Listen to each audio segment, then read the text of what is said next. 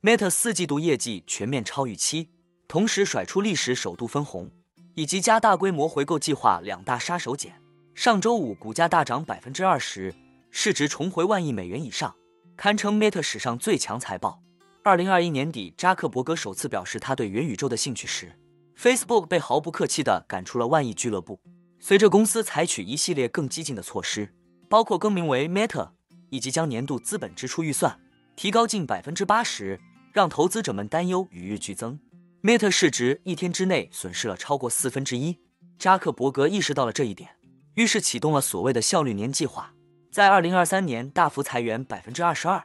随后业绩有所回暖，但扎克伯格并没有打算放弃元宇宙，相反继续加大相关的开支。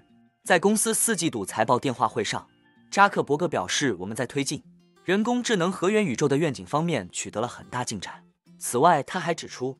人工智能和元宇宙仍是 Meta 接下来的投资重点。除了历史首度分红和大规模回购外，Meta 将今年的资本支出预期上限提高了二十亿美元，达到三百七十亿美元。但这次华尔街并不担心巨额开支。